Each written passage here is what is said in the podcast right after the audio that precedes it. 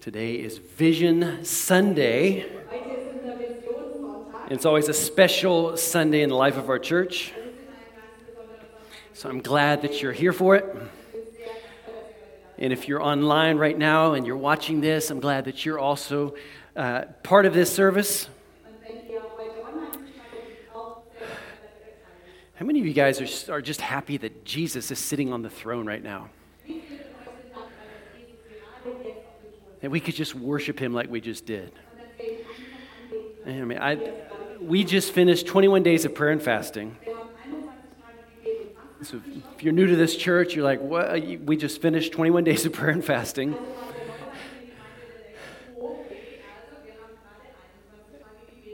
And it was phenomenal.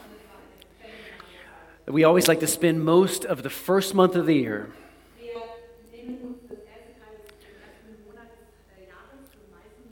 just like in this posture of prayer with fasting. And just kind of simply laying a foundation in prayer and in faith that this is going to be an amazing year. How many of you still have faith that this is going to be an awesome year? We had a powerful, on Friday night, two days ago, we had a powerful, what we call heart and soul night. Oh, just so, just so amazing to see what God is doing in people's lives. I think it was probably one of our, I say this, I'm just going to say it. I think it was one of our, our, our, our, our most powerful worship nights as a church that I've ever experienced.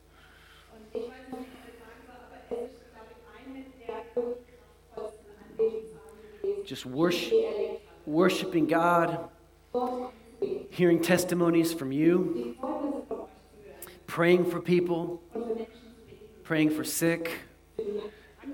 And it was just amazing. We, we heard some testimonies.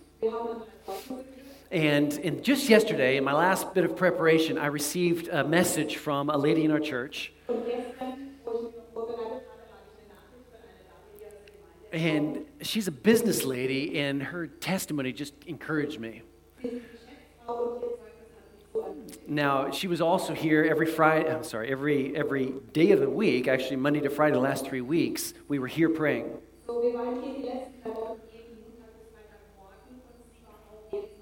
And I know that she was here almost every day. I know her, I know her husband, and I just know how hungry they are for God in this season.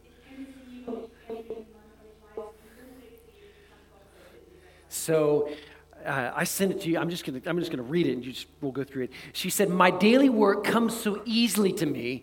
In a difficult conversation with the city mayor, I felt guided by God and was able to respond to him with patience and discernment so that the outcome of the conversation was very pleasing to all involved." Love it.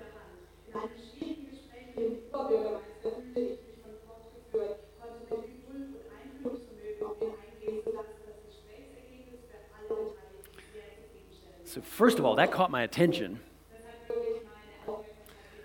A meeting with the top mayor. And that's, I'm believing for that for us as a church, that we have influence. And then she said, I've become so much more patient during this time, and God has been showing me clearly that He uh, is working in a, in, a, in a situation in my life that just kind of needs some time.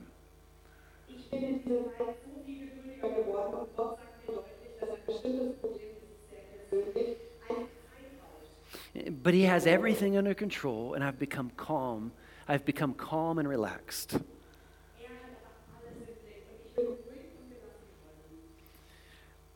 I could keep reading here. I think we just, but uh, actually, she sent me like this long letter of just everything that God is doing in her life.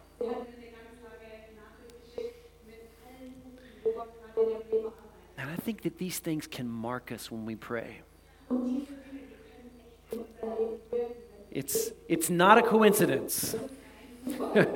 Somebody once said that uh, once we, we stop praying, that's when the coincidence, coincidences, oh my goodness. When we stop praying, that's when the coincidences stop.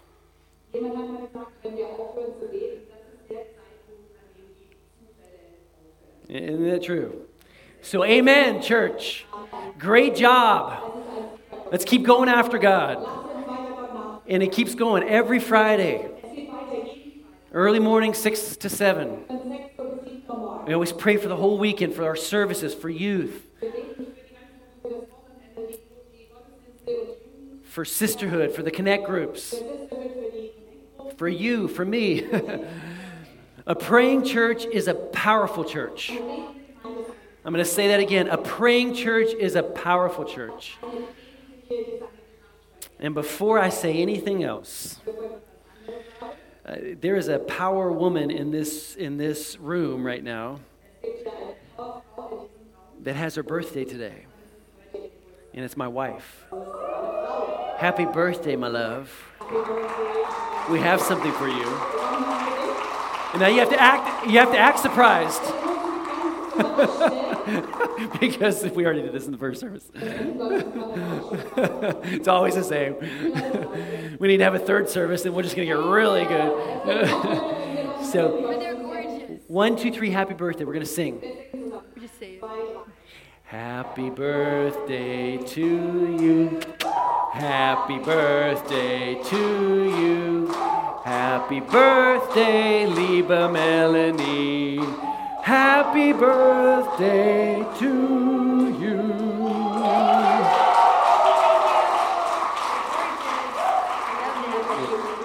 Lieben und schätzen dich. We love and appreciate you so much, sweetie.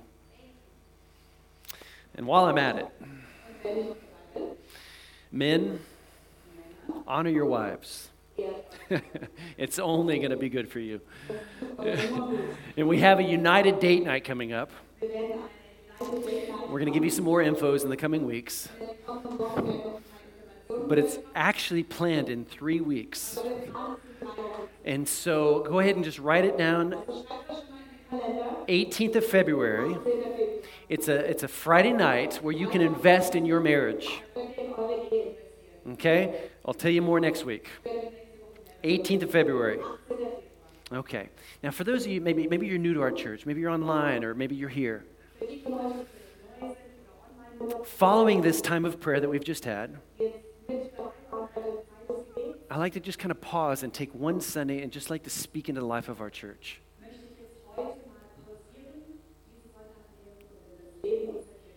And we call it Vision Sunday. It's a moment where we just simply want to reflect on what God is doing.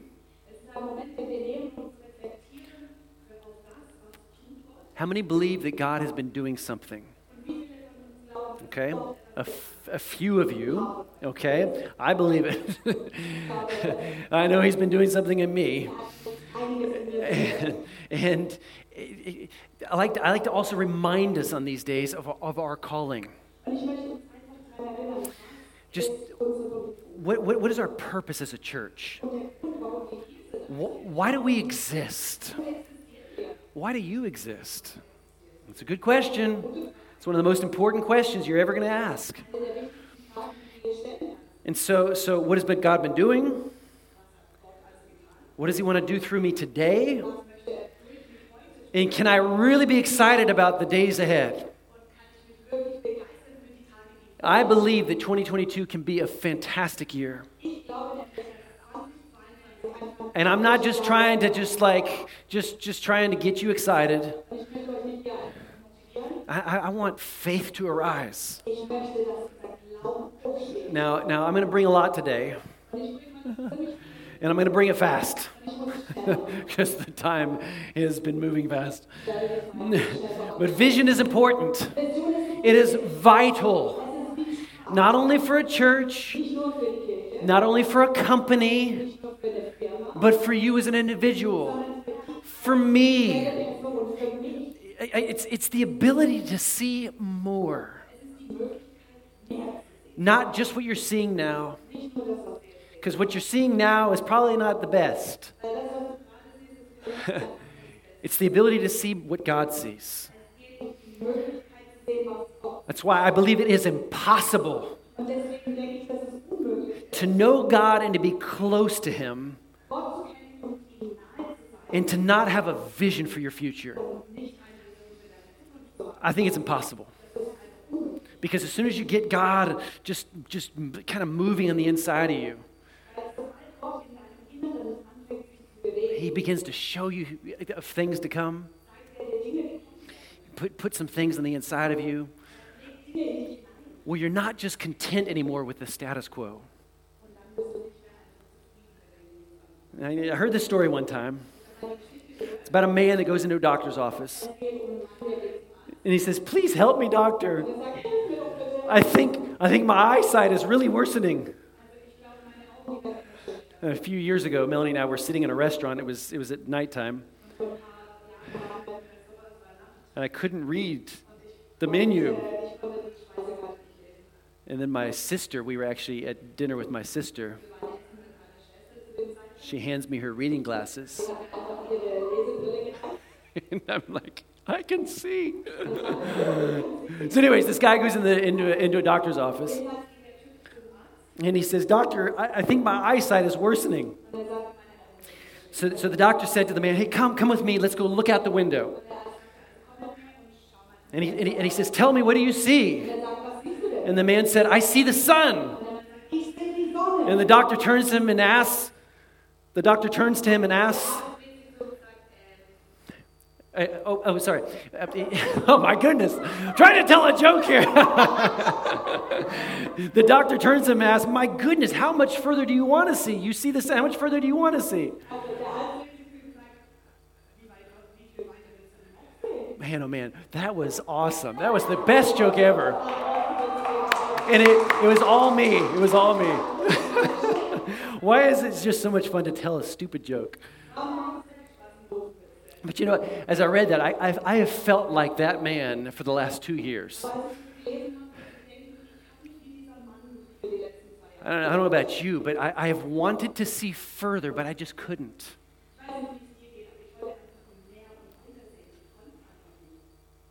Anybody else? Whew.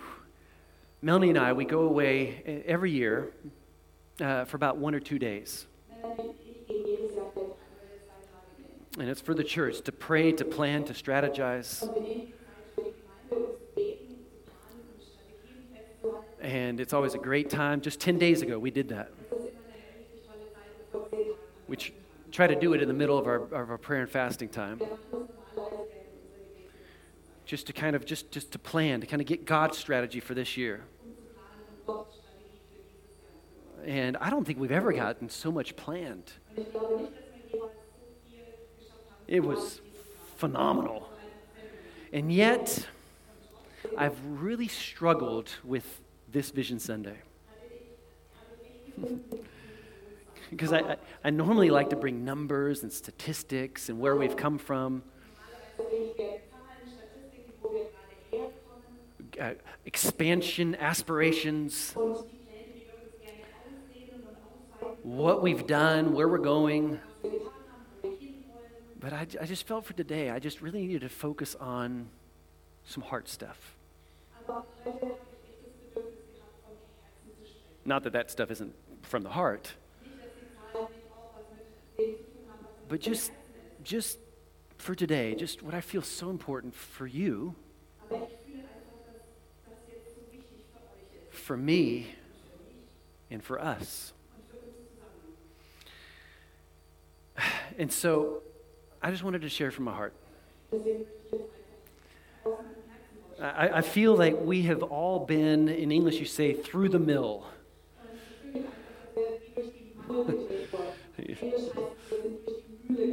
and I, we just, actually, just a couple days ago, because we were breaking our fast of different, different, different things, we rewarded ourselves with a new coffee mill. And it's not a grinder, but it's it, like it actually really it it it it it it's a how do you say that? It's I don't know. But it, it, it's, it's different. It, there's a Mahlwerk. How do you say that? I don't know. It doesn't just hack up the beans, but it, it mills them, it grinds them, and I feel like that all of us have been like through this grinder Because life, in all of the different aspects of life, has, has changed. And we've and nobody's asked us for permission. I mean, it's just like it just happened. And it's like we're kind of being pressed through this grinder. And I, I know that some people have been have, have been ground a little bit finer, maybe emotionally, maybe fearfully, maybe uncertainty, maybe angry. I feel it. I feel your anger. I'm kidding. I'm kidding. But it, I just want to say this it has not been easy to lead. I'm, I'm just going to be honest. A lot going on on the inside of me. And, and yet, Melanie and I and our whole team, our leadership team, we've, we've been doing our best to keep looking forward.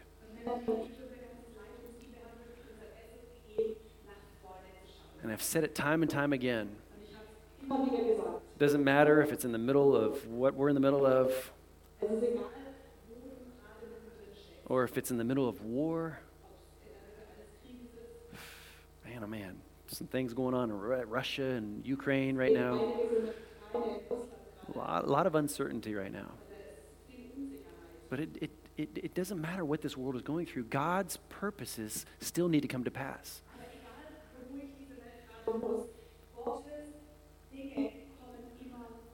So we've been doing, we've been doing our best to, to, to give hope, to point people to Jesus. And so in, in my preparation, I've just, I felt three words. I really feel that the Holy Spirit gave me three words for you, for me, and for us. Ich rebuild, and resend. And I feel like that, that's, that, that, that is what this year is all about.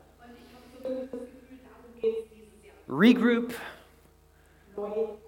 rebuild, and resend. Now, again, all of this is not just for us as a church, it's for you individually. So when you think of the word uh, uh, re, regroup,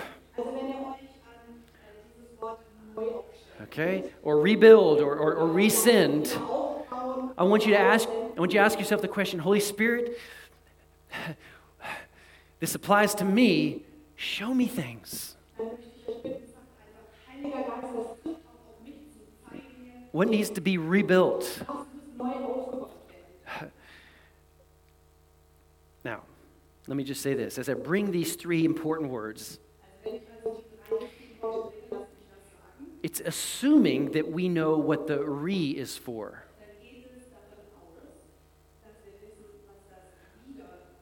Or, or, or what it's referring to. And so let me just remind us that it's, re, it's, it's, it's referring to our mission as individuals and as a church. Yours, your purpose, my purpose, what we're on earth for, our why. Somebody once said, if you lose your why, you're going to lose your way. And so we don't want to lose our why. So we're doing our best to remind us of our why. So this is nothing new, just real quick. Why we exist, why you exist. Number one is so that everybody will know Jesus. All of life, everything, all of history centers around Jesus. So, number one, that all would know God. 1 John 5:20 he has given us understanding so that we can know the true God. And now we live in fellowship with the true God because we live in fellowship with the son Jesus Christ. He is the only true God. and He is eternal life.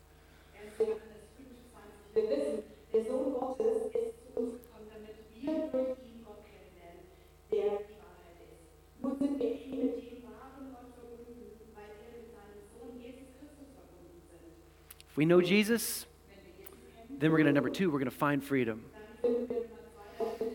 And some people are still in this process. T- today is, is, is our Startschuss, our kickoff for, for Connect groups. And, and he who is in Jesus, or here it says in John 8 36, so if the Son sets you free, you will be free indeed.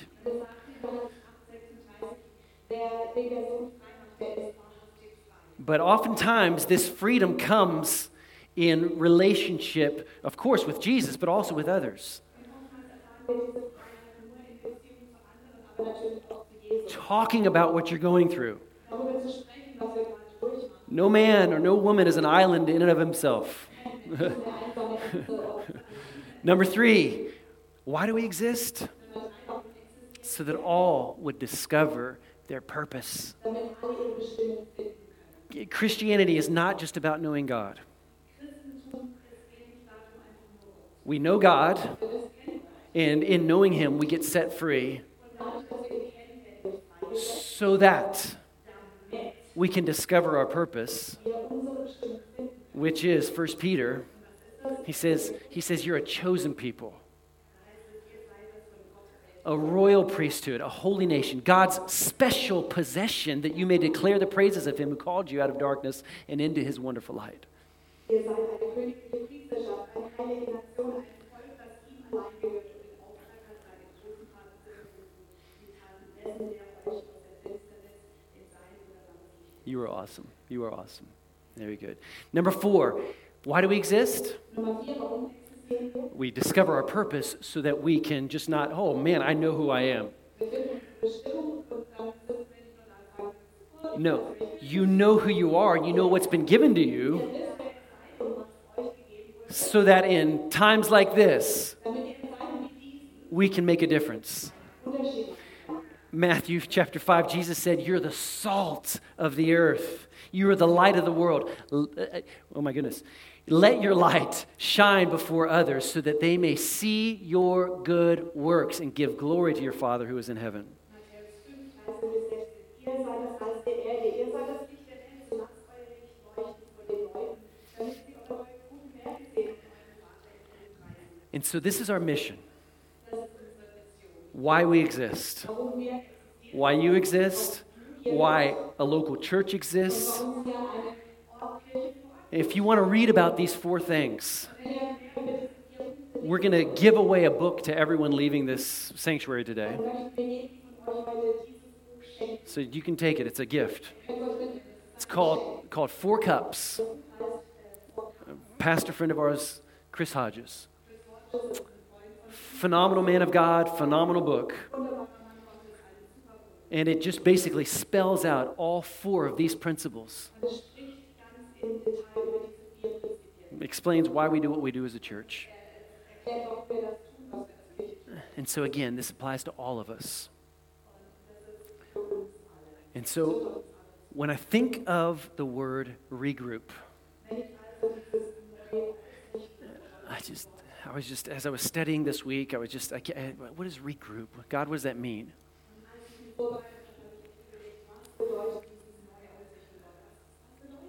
And in English, and uh, das Wort aufstellen, it basically, for me, it means that healing needs to take place.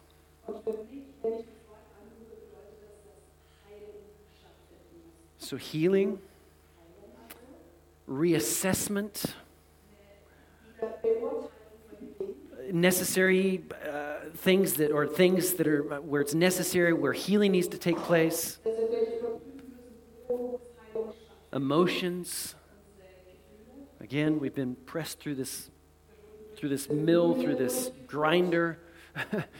Maybe you're wounded on the inside of your soul. And so we have to kind of reassess what have I been through? What are we still going through? And in the process, what have I abandoned? Und dann im Prozess zu überlegen, was habe ich denn in der Zwischenzeit aufgegeben What am I needing now? And so when we regroup and we are going through a healing process, I, I believe we're relearning trust. We're relearning faith. Because crisis is a great teacher of faith.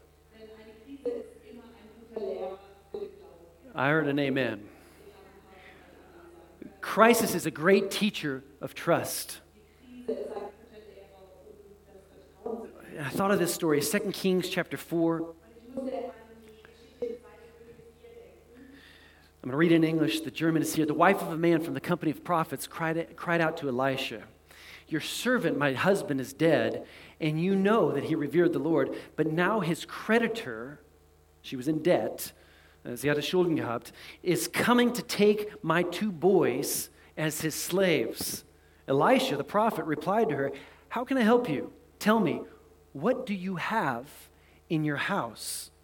Your servant has nothing there at all, she said, except, it's an important word, except a small jar of olive oil. Elisha said, Go around and ask all your neighbors for empty jars. Don't ask for just a few.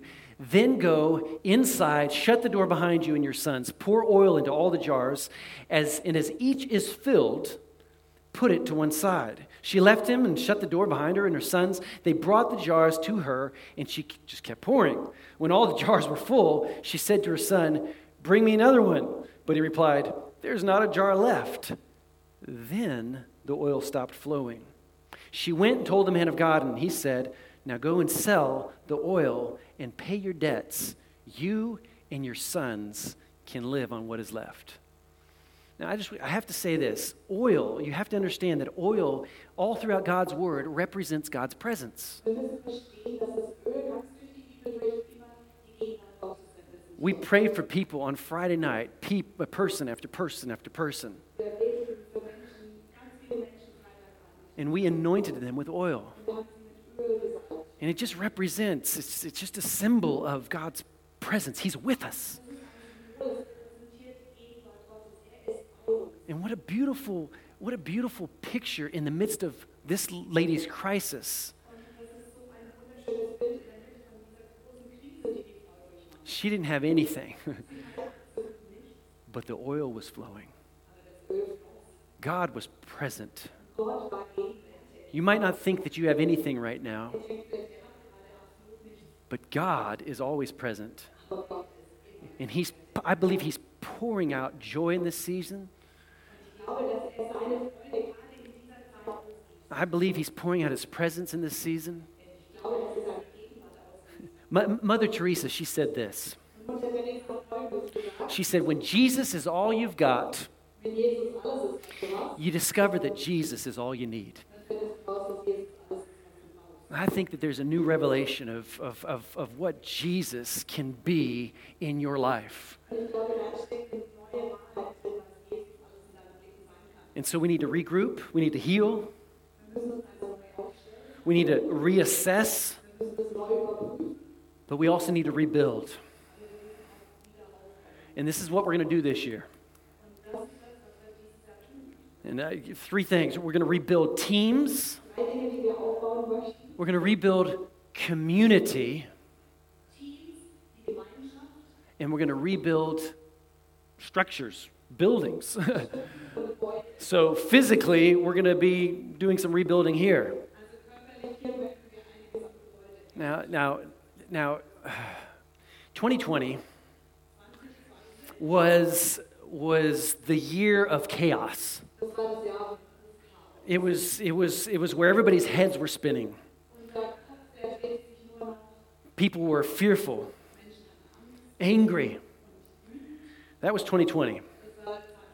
And then we noticed in 2021 Und 2021 haben wir gemerkt, it was it was less crisis and more people were repositioning themselves.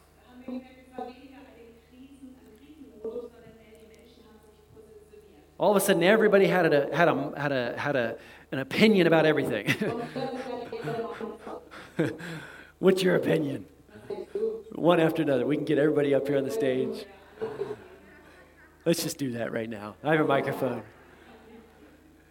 No, we're not going to do that. Everybody has an opinion. I think 2021 was, was a year of everybody was positioning themselves. What they believe, what they don't believe, deciding their view on church, the gathering. "Ah, I don't need that anymore. They've either drifted from their calling, but then other people have drifted towards their calling in this time. And so there's been a repositioning. But we need to rebuild because people have abandoned certain things. Some for good reasons, others for not so good reasons, bad reasons. now, God has brought many new people. You might be one of those. There's been a realignment within this church and within the church globally. Trust me. We're talking with we're talking with pastors around the globe. But the thing I've noticed is that God always takes care of his church. I mean, it's been awesome to see. Jesus always looks after his church. Because he said, he said in Matthew, he said, I will build my church and all the powers of hell will not conquer it. Hat in Matthäus 16 gesagt, ich werde eine Gemeinde bauen und alle Mächte der Hölle können ihr nicht And so it's been exciting to watch that. But there's still, there's still areas that need to be rebuilt. Kids' World is one of them. Stronger teams, more people, more space. The last couple of weeks we've had, uh, my goodness, I think we've had about 50 kids crammed into our couple little rooms back there. Und die letzten paar Wochen hatten wir die 50 Kinder in den drei kleinen Räumen. And so we're believing for more space, more kid friendly. Our team, we're kind of rethinking just all of our space, even new strategies here within this building. Come next steps next week. Kommt doch einfach zu Next Steps. Af- a- After the first service, before you maybe come to the, to, to, to the first service, maybe you have to miss, miss the worship part of, of the second service if you normally come to the second service, but come to next steps and discover where you can get planted. This whole next month is going to be after the first service. I'm, I'm believing, I'm believing for a strong kids world by the end of this year. Regroup, rebuild. I believe that the men are needing to be rebuilt in this season. Men have taken a hard hit in this season. Let's just face it, men, we're just not the best at going after relationships. Now, I'm already meeting monthly with a group of awesome men, and we're just discussing what we need individually, but also, but also what men are needing in this season. And I'm praying and I'm believing that this year, praying for a revival of godly men that rise up in this hour. So there will be more coming from men this year. and I'm also believing that community needs to be rebuilt. Today is Connect Group kickoff. Now, just a reminder we have to take our masks off. When I say that, it's just it's just a bad time of the world to say Tinkerbell. I, I, I mean the mask of your soul. and, and I mean that just you have to get authentic with people. You, you have to be real. And, and, and, and so I'm, I'm just praying for that, that God is going to put you into relationship with people, into the right group,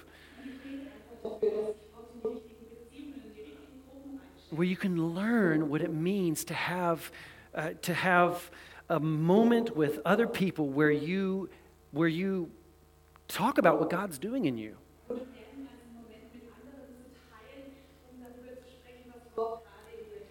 Everyone has a person that they can be authentic with. Everyone's part of a connect group. And so, connect group leaders, I'm going to challenge you this year lead well, lead strong. Just, just, just get close to your coach because we have coaches Leitung. and rally together as leaders. Share stories, share breakthroughs. Don't just be content with surfacey discussions. And let me just say this too theological arguments never changed anyone. Real, authentic relationships do. Let that mark your connect group this year.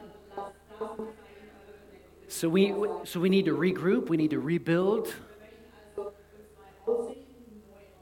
and we need to resend. Let me just say this. When I use the, when I use the word resend, thinking of of mission, dann denkt an Mission, expansion, influence. God never wants us looking inward too long. There is a time to get whole, to get healthy, but it's never good to look inward too long. Okay? That's what a lot of other religions do. Okay? Christianity, it was never meant to mark us.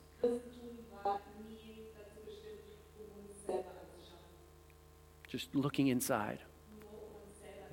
Too many Christians get caught in the me swamp. I, mean, I don't know how else to say that, but it's just like it's just me, and I'm just, I'm just, I'm here, and I need this God. Now, people need certain things in this season. So again, you have to understand what, where you at right now. But I just want to help us to not stay there. Don't get lost in the me swamp. At, at, at some point, God is telling us, don't you see what you already have? He says, don't, don't, don't you see it? I, he said here in, in verse 19 of, of Matthew 16, I think it is, he said, I will give you the keys of the kingdom of heaven. Whatever you forbid on earth will be forbidden in heaven, and whatever you permit on earth will be permitted in heaven. Sagt hier nach Vers 16, ich werde dir die Schlüssel zum Himmelreich geben. Was du auf der Erde bindest, wird auch im Himmel gebunden sein. Und was du auf der Erde öffnest, wird auch im Himmel offen sein. Now, when you and I get that in our hearts, what he is, that he's already given us the keys of the kingdom,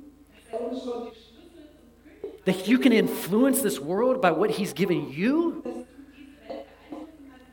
er there is adventure ahead for you. There is adventure ahead for you in 2022. Da steht ein Abenteuer für jeden 20. And then you get an army of believers that know that. Look out! Adventure ahead. So you and I, we have to see clearly. Without godly vision, there will be little adventure. So I, I got to close. But how can we be that people with godly vision?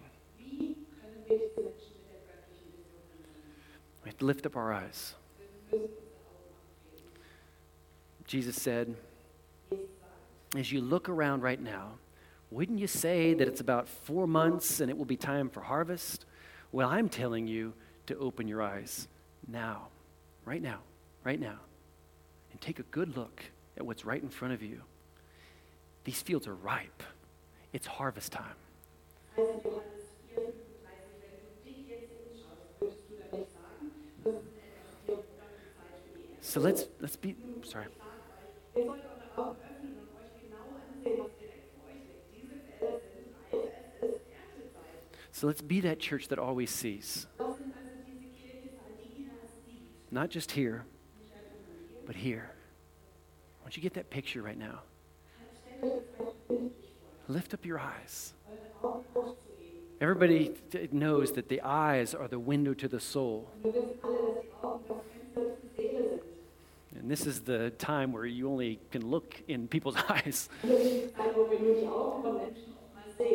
Ask God to help you to see what's going on in people's lives.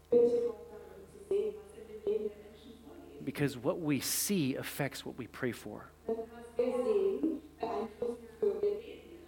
A seeing church is a praying church. Number two, how do we how do we have that godly vision? Believe for renewed vision.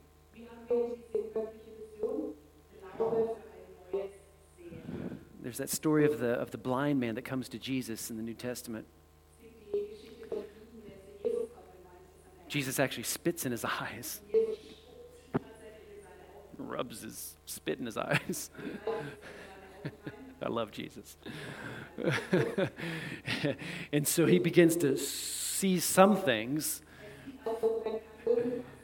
and he says, I see people, but they look like trees walking around. Jesus touches him again, and little by little, his sight is fully restored. So I, too, I think too many of us just want that first quick fix. Jesus, why didn't you touch me that first time? Know, there's something about this story where it just kind of shows me that we want the healing sometimes, but we don't want the healer. So we need those continuous touches of God.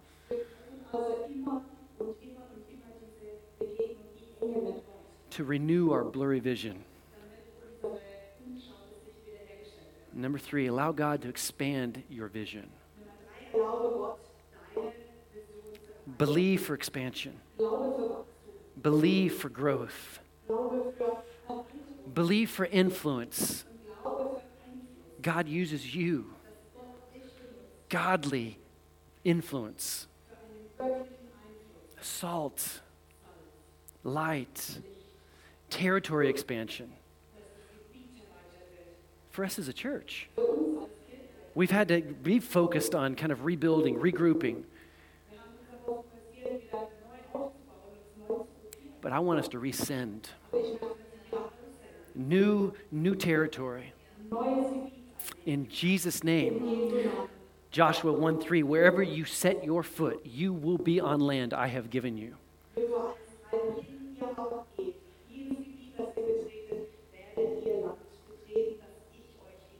So believe for expanded vision. Now, as I close, John chapter 12, Jesus, he's actually dying. And, and I just, what he says, he says, Right now I am shaken. What am I going to say? Father, get me out of this? No, this is why I came in the first place. I'll say, Lord, put your glory on display. And so as I- as I read that, I was like, there's so many people that are, I think that right now in this hour are thinking, I don't want this God.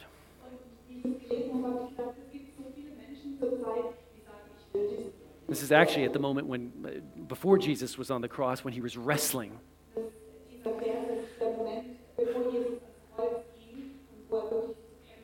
And so you might be wrestling right now, Und ihr seid vielleicht gerade am Kämpfen. But I, I pray that you come to this point where you say, But that's why you have me here in the first place. Aber ich bete, dass ihr zu diesem Punkt kommt und sagen könnt, das ist der Grund, warum ich hier bin. So all say, Lord, put your glory on display. Deswegen möchte ich sagen, Herr, stelle deine Herrlichkeit zur Schau. You wanted me in this hour. Du möchtest mich, wolltest mich zu dieser Zeit hier lassen. So let that be our prayer. Amen. Let, let, let that be our prayer. And I just sense it. I just sense it in all of us. Just this hunger to be used of God. Dass wir von Gott gebraucht werden. Let's, let's just pray. Let's pray. Father, right now in Jesus' name, Lord, I pray for a hungry church. Aber gerade in diesem Namen möchte ich für eine I pray that as I pray that as we regroup, Und ich bete, dass wir uns neu ausrichten. that you'll help us to rebuild. Die Gitarren können So reinkommen. Bridge, two, three. Father, help us to lift up our eyes. I pray for renewed vision. And I pray for expanded vision in Jesus' name. And Father, if there's anybody here right now, online maybe, Und vielleicht auch online. they do not know you. Jemand, der dich noch nicht But. I pray right now that you would quicken something in their spirit. Dann bete ich, dass du jetzt gerade was in ihrem Geist bewegst. Lord, that you would move, draw them closer to you. Dass du sie näher zu dir ziehst. Maybe you're feeling just this, this drawing right now. Und vielleicht ziehst du, fühlst du dieses Ziehen gerade jetzt. Just allow it. Dann lass es einfach zu. Obviously, you're hungry. You wouldn't be listening to this message. Du hast offensichtlich Hunger nach was, sonst würdest du hier nicht zuhören. And just say, Holy Spirit, have your way in me. Sag einfach, Heiliger Geist, führe du mich, hast du freie Bahn bei And then you mir. pray this prayer. Und dann kannst